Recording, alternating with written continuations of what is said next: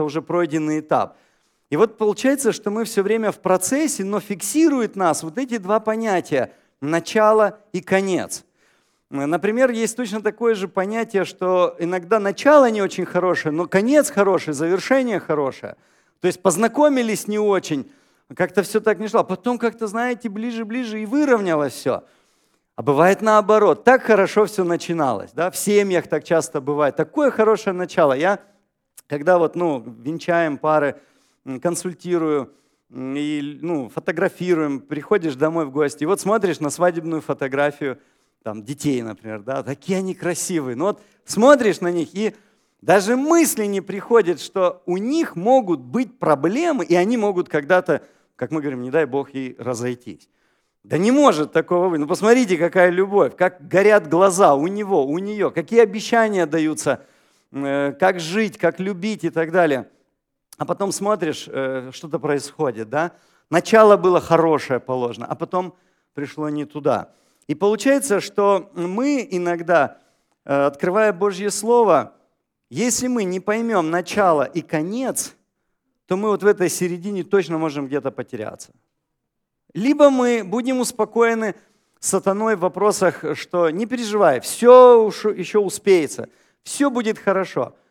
И я не знаю, наверное, у каждого был такой пример, когда вы куда-то либо опаздывали, либо приходили раньше. У меня был такой момент, я э, пришел в аэропорт, даю паспорт, она смотрит, смотрит, говорит, что я вас не вижу в базе. Знаете, это всегда к проблемам. Я говорю, да не, нет, есть, точно все. Она опять смотрит, говорит, ну покажите ваш билет. Я в телефоне достаю, она смотрит, говорит, поздравляю, ваш самолет завтра. Я говорю, ну это не поздравление, это не радость. Она говорит, ну поверьте, это лучше, чем вчера. Ну хорошо, но завтра уже суббота будет, да, то есть как бы тут такой момент – Э, мы вроде так э, шутим, да, но, но сразу стресс, как бы, а как? Как я мог? А да, оказывается, я выбирал рейсы, смотрел, смотрел и не переставил одну циферку, то есть 24 число не переставил там на 25, не переставил на 24. И также все как бы купил и все. И вот мы э, получаем определенную проблему. Что делает сатана? Делает то же самое. Он меняет нам вот эти числа. Он говорит, сколько тебе лет? 20 лет тебя все впереди. У тебя все впереди. Вот сейчас ты можешь расслабиться. Сейчас ты можешь пожить как все, можешь ну, попробовать покурить, можешь попробовать, ну как знаете, вот молодежь имеет проблемы одинаковые на всем земном шаре, потому что у тебя все впереди. А потом так неожиданно ты приходишь к какому-то состоянию, когда тебя спрашивают, сколько тебе лет? Ты говоришь там 30 а, или 35, да, ну еще молодой, красивый. А тебе говорят, ну нам, извините, мы ищем помоложе. Как? А как? А я же еще не начал как бы толком жить. Знаете, недавно был суд очень э, такой знаковый в Англии, если не ошибаюсь. Судили одного, э, ну, суд подал на свое, как, не правительство, а на районную мэрию или как, города, один мужчина. Он говорит, мне 60, там, по-моему, 4 года, а я хочу, чтобы мне переписали мой возраст на 44. Они на него смотрят, говорят, в своем ли вы уме, что придумали такое? Он говорит, ну, очень просто, я себя чувствую на 44 года. У меня там спортом занимаюсь, еще что-то, гирю поднимаю, там, с женой у меня все хорошо. Я прошу вас исправьте, потому что я пришел брать кредит, мне не дают, потому что, говорят, возраст большой, 64 года. А я чувствую себя так. Ну и они начали понимать, говорят, это невозможно сделать. Он говорит, почему? Если человек чувствует себя, будучи мужчиной, женщиной, это возможно, а возраст, когда я себя чувствую на 44, невозможно. То есть, понимаете, мы как бы находимся в мире определенных парадоксов. И э, когда это случается с нами, мы как бы либо со стороны, либо вовлечены. И вот точно так же и пришествие Христа и жизнь с Богом. Мы либо со стороны, либо вовлечены. Э, между чем хочу сегодня провести определенный экскурс. Первые две главы книги «Бытие». Это очень известные главы для нас с вами, для тех, кто хотя бы Библию в руки один раз брал. Наверняка эти две главы в памяти остаются, потому что первая вообще это история творения, вторая история уже немножко такой, знаете, разукрашенной картины, когда Бог начинает показывать сад Эдемский, когда он устанавливает святость субботнего дня.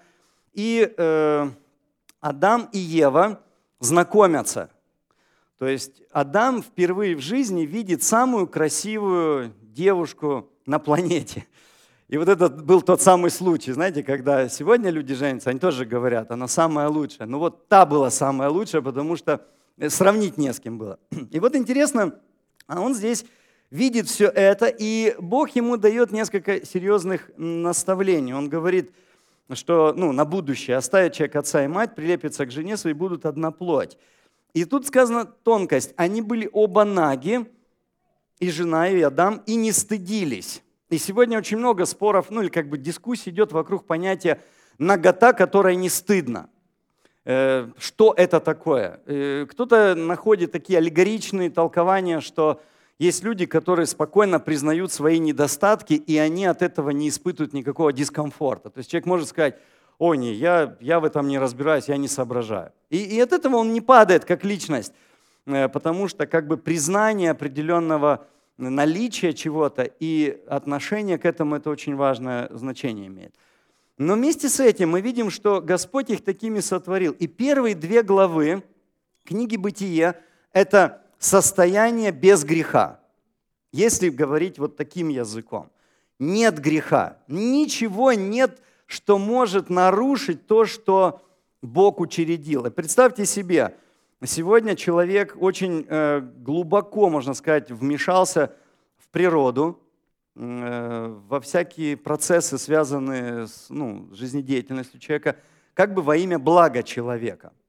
И получается, что мы берем, берем, берем, э, с другой стороны, надеемся, что, как в детстве, знаете, порезался, сразу зажило, зуб выпал, новый вырастет. А оно в природе уже не так восстанавливается. Спилить 30-летнее дерево сейчас машина может ну, в течение там, трех минут. Берет, хватает, пилит, кладет, э, обрезает и укладывает на машину. Три минуты. А вырасти надо 30 лет. И получается, что вот здесь Бог сотворил самое лучшее – населил самыми лучшими людьми, самыми красивыми, самыми лучшими животными, которых Адам э, назвал уже по имени. Богу было интересно посмотреть, как он это будет делать. То есть, и это как бы уже началась жизнь, жизнь на планете Земля до третьей главы. С третьей главы жизнь, она не то что остановилась, потому что когда вот эта фраза, да, есть, э, в день, в который вы вкусите, непременно умрете. Многие переживают, почему Адам не умер с Евой, а остались жить. Но там интересно, что в оригинале, я думаю, брат Тали больше или рассказывал об этом, да, что там речь идет о том, что ты начнешь умирать. Или непременно умрешь, как в третьей главе сказано. И они умерли. То есть 900 лет для человека, который создан для бессмертия, это, это очень мало.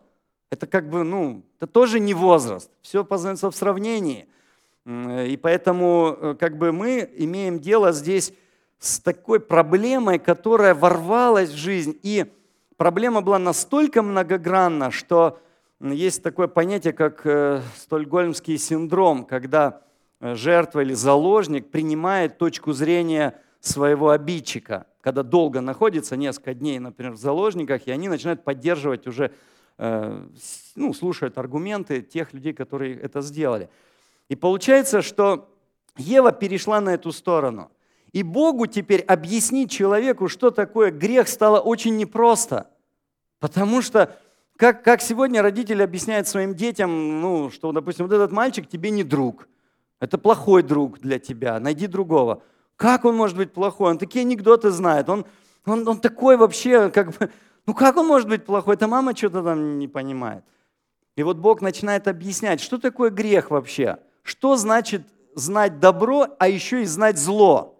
И как мы часто говорим, вовеки не знать да, этого вопроса, чем когда мы уже это знаем.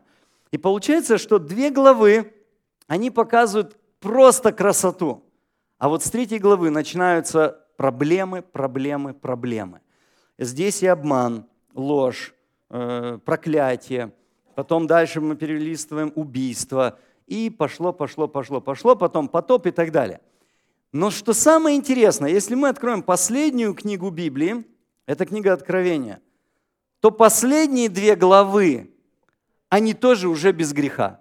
То есть начинается 21 глава словами «И увидел я новое небо и новую землю, ибо прежнее небо и прежняя земля миновали, и моря уже нет. То есть вот этого всего между второй главой «Бытие» и 20, 20, ну да, концом 20 главы Откровения, вот этого, вот этого зла больше нет.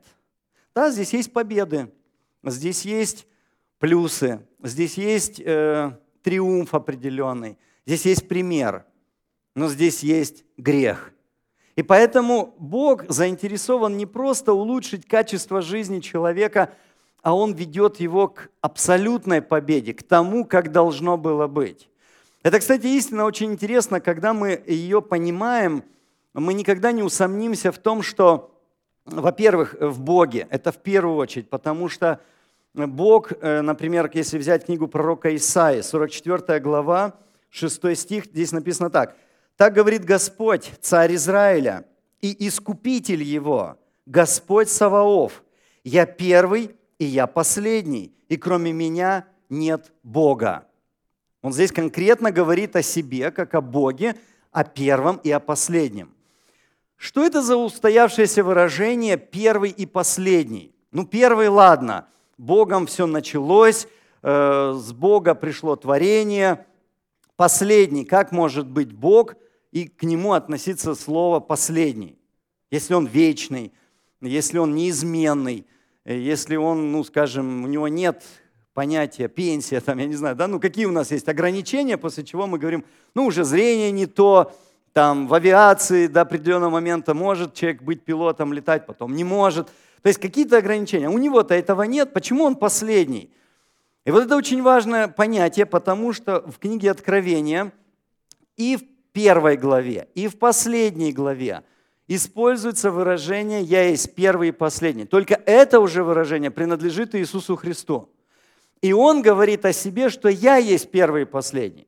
И таким образом, сопоставляя определенные тексты, мы видим, что между Богом и Христом нет пропасти, нет различия, нет вот того, что сегодня некоторые люди пытаются туда привнести некую вот эту, знаете, градацию. Есть большой, сильный Бог, Творец, потом есть более меньший Иисус, от Него сотворенный, рожденный.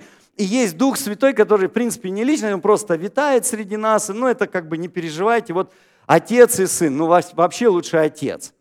И вот эта идея, она привела в свое время, что в средние века очень поднялся культ Божьей Матери, потому что ее как бы наделили теми ну, качествами, наверное, которыми человеку хочется, чтобы человек обладал. То есть помните, как ко Христу подъезжали через мать? Поговори с ним. И точно так же и она как бы играет эту роль посредничества, чтобы уговорить Иисуса, уговорить Бога, да, как бы походатайствовать. И даже так и говорят все время заступница, Матерь Божья – но на самом деле Христос показывает, что Он хочет построить личностные отношения с каждым человеком без посредничества. Чтобы Он и есть посредник, и мы это поняли. И вот здесь, когда мы читаем книгу Откровения, первую главу, то она фактически с этого и начинается, когда он говорит, откровение Иисуса Христа, которое дал ему Бог, чтобы показать рабам своим, чему надлежит быть вскоре – он показал, послав онное через ангела своего рабу своему Иоанну, который засвидетельствовал Слово Божие, свидетельство Иисуса Христа и что он видел. Потом он говорит, что блажен читающий и так далее, слушающий, исполняющий, да. И вот тут он и говорит, 8 стих, «А я есть Альфа и Омега, начало и конец, говорит Господь, который есть, был и грядет Вседержитель». То есть идет тот, который является началом, и он же почему-то называется определенным образом, да, как бы завершающий. А что он может завершить? И вот как бы возникает вопрос, что такое началось, чего бы он не хотел продолжать? Что-то он должен остановить, да? Именно он должен быть как бы завершающий чего-то очень такого важного. И мы все прекрасно понимаем, что речь идет э, о грехе, а самое худшее во грехе, как вы понимаете, это что? Это смерть. Сегодня человек без ног, без рук, он все равно хочет жить. Ник Вучич, да, всем известный человек, который и без ног, и без рук. Вот в прямом смысле слова. Имеет там высшее образование, э, достиг определенных каких-то достижений, высот. И что он самое главное, важное делает, он вдохновляет людей с руками и ногами. Научиться пользоваться руками и ногами. У нас шутят, да, говорят, что подкова всегда приносит счастье. Слышали, да? Я не знаю, ну, в России так всегда говорят. Вешают на ворота, там, на дверь. Но говорят, чтобы она приносила счастье, ее надо прибить копыту и пахать, как то лошадь. Тогда будет счастье. Ну вот что интересно, когда мы смотрим на послание апостола Павла к Коринфянам, то оказывается, есть интереснейший текст здесь, который мы часто вспоминаем – Особенно, ну почему-то, к сожалению, наверное, да, на похоронах. Он здесь говорит, что «Говорю вам тайну, не все мы умрем, но все изменимся. Вдруг, во мгновение ока, при последней трубе, ибо вострубит и мертвые воскреснут нетленными, а мы изменимся, ибо тленному всему надлежит облечься в нетление, и смертному облечься в бессмертие. Когда же тленное сие облечется в нетление, и смертное облечется в бессмертие, тогда сбудется слово написано – поглощена смерть победой. Заметьте, не просто э, как бы смерть, ну, что-то с ней сделали. Победить нужно. Это очень важно. Поэтому в книге Откровения, в третьей главе, во второй главе постоянно идет употребление слова «побеждающему». Побеждающему. Дам сесть со мной на престоле, дам власть над язычниками, э, дам имя мое новое. То есть постоянно побеждающий. И в конце сказано в третьей главе, побеждающему дам сесть со мной на престоле э, моем, как и я победил и сел с отцом на престоле его. То есть то, что его, может быть и моим. Вот это как бы важная мысль книги Откровения. И он здесь говорит, теперь задает вопрос, э, смерть, где твое жало? Ад, Шеол, то есть могила, самое страшное место, да где твоя победа? И вот Дальше он в 57 стихе говорит, благодарение Богу, даровавшего нам победу Господом нашим Иисусом Христом. Итак, Он побеждает смерть. Это самая величайшая победа. То есть Он начало жизни, и Он конец греха. То есть вот это важно понять. Он конец всего плохого, что только может вообще на этой земле существовать. Даже в хороших странах с очень высоким уровнем жизни. Всегда есть грех – будет конкуренция, э, будет человеческий фактор, будет подсиживание, будет двойной стандарт. Будет или нет? Будет. Кто может это опровергнуть сегодня? Это невозможно сделать. Поэтому куда ведет нас Иисус? Он ведет нас к пониманию очень важного вопроса. Ты должен понять, что когда ты смотришь в небо, когда ты произносишь мое имя, я есть первый, и я последний. То есть и начало, и конец. И никак по-другому и никакой фрагмент не может быть оттуда взят. Возьмите, к примеру, еще один интересный пример. Это Евангелие от Матфея. И в шестой главе Евангелия от Матфея мы находим э, знаменитую всеми нами любимую молитву «Отче наш». И в нашей церкви, вы знаете, да, не заведено молиться, повторяя молитву «Отче наш», потому что это как макет, о чем вообще нужно молиться, как правильно молиться. Но мы туда, естественно, подставляем свои реальные практические нужды – но посмотрите, как интересно начинается молитва и заканчивается. Начинается словами, молитесь так. «Отче наш, сущий на небесах, да светится имя Твое, да придет царствие Твое, да будет воля Твоя на земле, как на небе». То есть, вот как было на небе, прекрасно. Как было на земле до грехопадения, до третьей главы, прекрасно. И вот как бы молитва начинается с того, что, Господи, сделай, чтобы сейчас было так, как должно было быть. Вот есть понятие от, откатить к заводским установкам. Сделай, как было, да, то есть э, вот сделай вот как оно в начале было, как говорят, до коробки, да, обновить телефон, там, возвратить. Как это происходит? И вот он, молитва с этого начинается. Вот как там, пусть здесь будет как там. Это очень важная истина, понять, что там лучше, чем здесь. Некоторые люди думают, что там одно сплошное богослужение – все ходят, знаете, такие блаженные, поют на арфах, играют.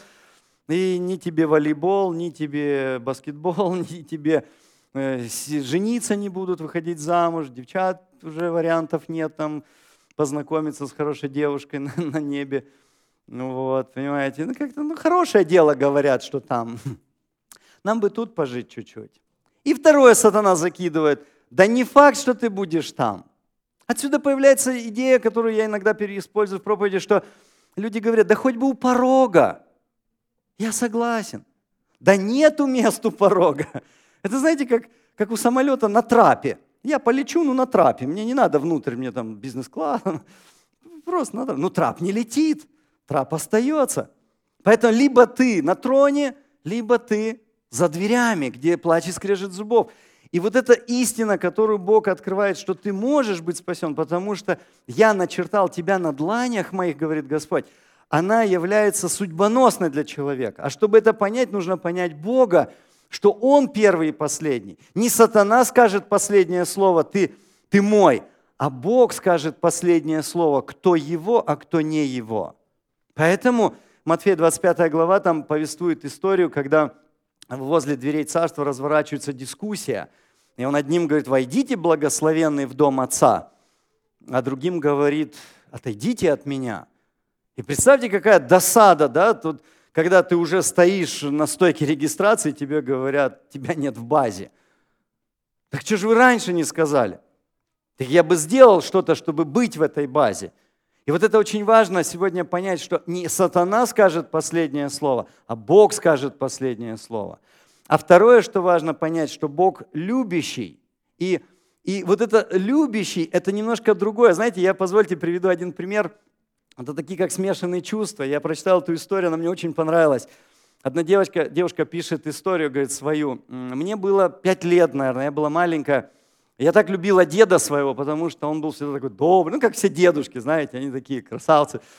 И она говорит, я так хотела с ним на рыбалку пойти. Ну, бабушка и мама были, куда, внучку с дедом на рыбалку, да еще и на всю ночь. Вот упросили, настояли, еле-еле, обещали, все. Я, говорит, в общем, там слезами и всем остальным выстояла это право пойти с дедом на рыбалку.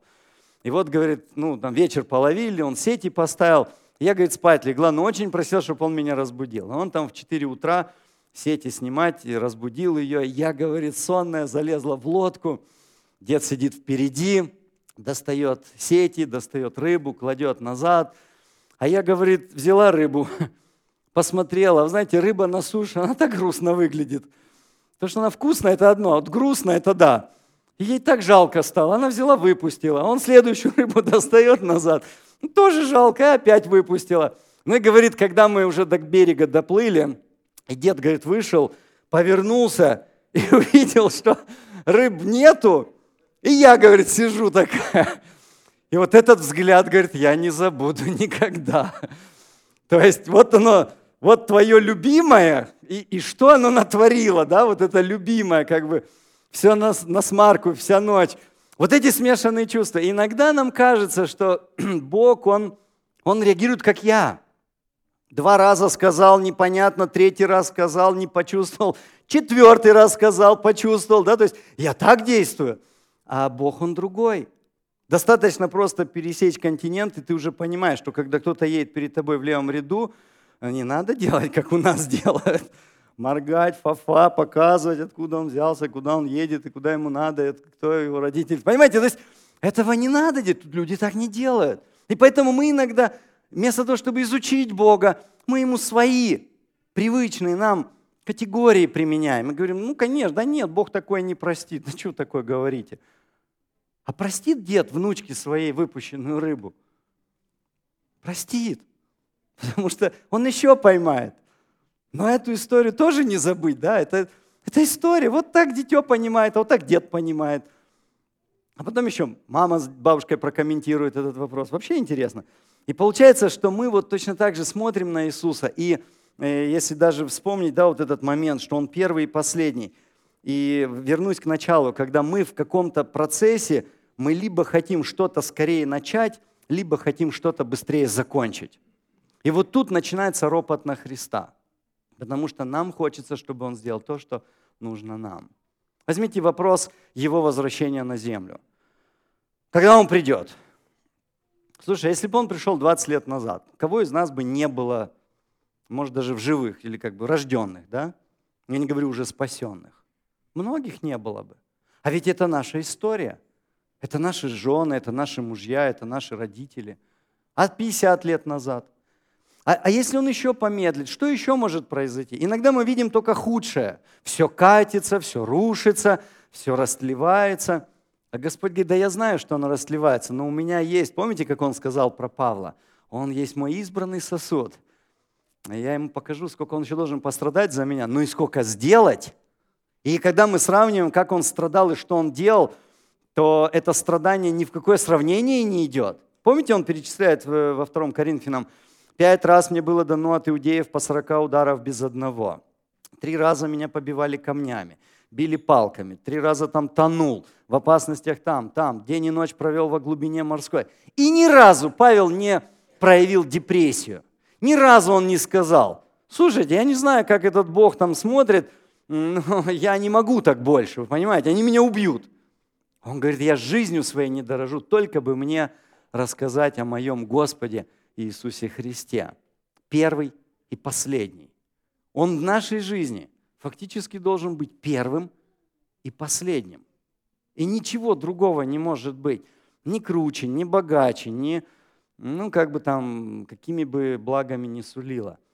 Понимание этой истины очень дорогого стоит. Поэтому, когда люди хотят пытаться обвинить Иисуса, что Он уже задержался там, и надо бы поторопиться, знаете, у нас есть такая заметка, когда человек один сказал своему шефу, говорит, шеф, а вы на час опоздали. Он посмотрел на него, говорит, Федя, плохо, когда, неплохо, когда начальство опаздывает, плохо, когда оно раньше тебя на работу приходит. То есть ты не о том ты думаешь, что начальство опоздало, его какая трагедия. Думай, какая будет беда, когда оно час до тебя будет ходить и твою работу проверять, а тебя не будет рядом. Вот в чем проблема. Так и мы Господи, где ты, когда ты уже придешь? Он говорит, я приду вовремя. Кстати, в Откровении, в последней главе, четко так и представлено, когда он говорит, все гряду скоро, э, трижды, в седьмом, в двенадцатом и двадцатом стихе говорит, ей гряду скоро. В английской Библии там стоит не soon, а quickly. Да? То есть это очень важно понять. Он говорит, я иду быстро. Жизнь ваша проходит быстро. Все проходит быстро. И я приду быстро. И самая красивая мысль в том, что он говорит – возмездие мое со мною, а в оригинале сказано вознаграждение мое со мною. Почему воскресение праведных первое воскресенье, а не наоборот? Потому что первый он забирает своих детей, а потом решает проблемы греха и грешников. Поэтому весь вопрос, к чему мы сегодня приходим, это э, две последние главы. Это чистая река жизни, это нет ничего нечистого, это, это святое, ну как сказать, э, место, куда не войдет ничто нечистое. Как здесь написано, никто преданный мерзости и лжи.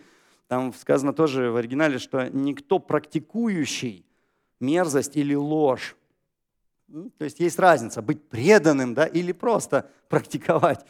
И вот он здесь как бы показывает, что это будет так. И потом в конце главы говорит, пожалуйста, ничего не добавляйте к этой книге но и ничего не убавляйте. Не пытайтесь адаптировать, да, вот я первый, я последний. Это мое слово, оно не может быть сдвинуто, даже если кому-то оно не нравится или наоборот нам нравится. И потом Иоанн говорит, ей гряду скоро, а он говорит, гряди, Господи Иисусе. Вот этот унисон к тому или голосу того, который первый и последний и заканчивается словами «благодать Господа нашего Иисуса Христа со всеми вами». То есть Божья милость, не, не конкретный спрос, да, как мы иногда думаем. Вот э, помните знаменитое выражение «украл, выпил, в тюрьму, согрешил, наказать». А он говорит «благодать Господа будет с вами». Он своих не бросит детей. Просто важно не потерять это время, не опоздать чтобы мы, как сказать, не поверили тому, кто, кто тебя обманет. А ведь о, Хри, о Христос, о сатане, как сказал, он лжец. Более того, он, как вот есть, э, всегда мы говорим, там, родоначальник вот этого движения, родоначальник там, э, вот этого жанра, там, Хичкок, да, например, написал первый роман, который был здравым, и вот пошло целое движение – и он говорит, вот он э, хитрющий до невозможности. Ты вообще не должен ему верить. От слова совсем. И вот понимание, кому верить, будет стоять на э, платформе, а кто он тот, который первый и последний. И если мы поймем истину, что значит первый и последний, что было без греха и будет без греха. И помните, как мы сказали из молитвы «Отче наш», заканчиваются слова молитвы, тоже интересно. Начало хорошее и конец какой, да? Помните, как заканчивается молитва «Отче наш»? Очень интересно. Последний стих. Твое есть царство и сила, и слава во веки. То есть не, не, не чуть-чуть, не на время. Твое есть сила и царство и слава. Поэтому это величайшая истина. И знаете, я, позвольте, в завершение хочу э, одно стихотворение интересное, на мой взгляд, очень оно подходит к этой теме, чтобы мы не устали как бы ждать и правильно использовали время, которое Господь нам дает. Очень э, трогательный момент. Сынок, ну как ты, как дела? Нормально, мам, прости, пора. Сынок, прости, звоню опять. Давно хотелось повидать. Мамуль, прости, я тороплюсь, освобожусь, я отзвонюсь. Не дождалась, звоню сама. Скажи, хоть как твои дела? Да все нормально, мам, опять. Пора уже мне убегать. Но я хотела лишь сказать, мамуль, пардон, успеем поболтать. Звонила мама много раз, ведь ей был важен каждый час. Но сын был занят, и она сказать, что любит, не могла. Звонила мама каждый день, но сын и слушать не хотел. И пусть дела, и занят пусть, сказать бы, что на сердце грусть. Одни все шли, она одна. Увидеть сына – вот мечта. Прижаться вялою щекой и прошептать «Любимый мой, мамуль, привет, ну как ты там? Чего звонишь мне по ночам?» Сынок, была я у врачей.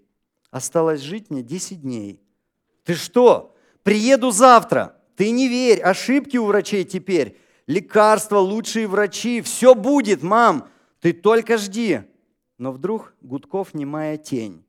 Сегодня был последний день.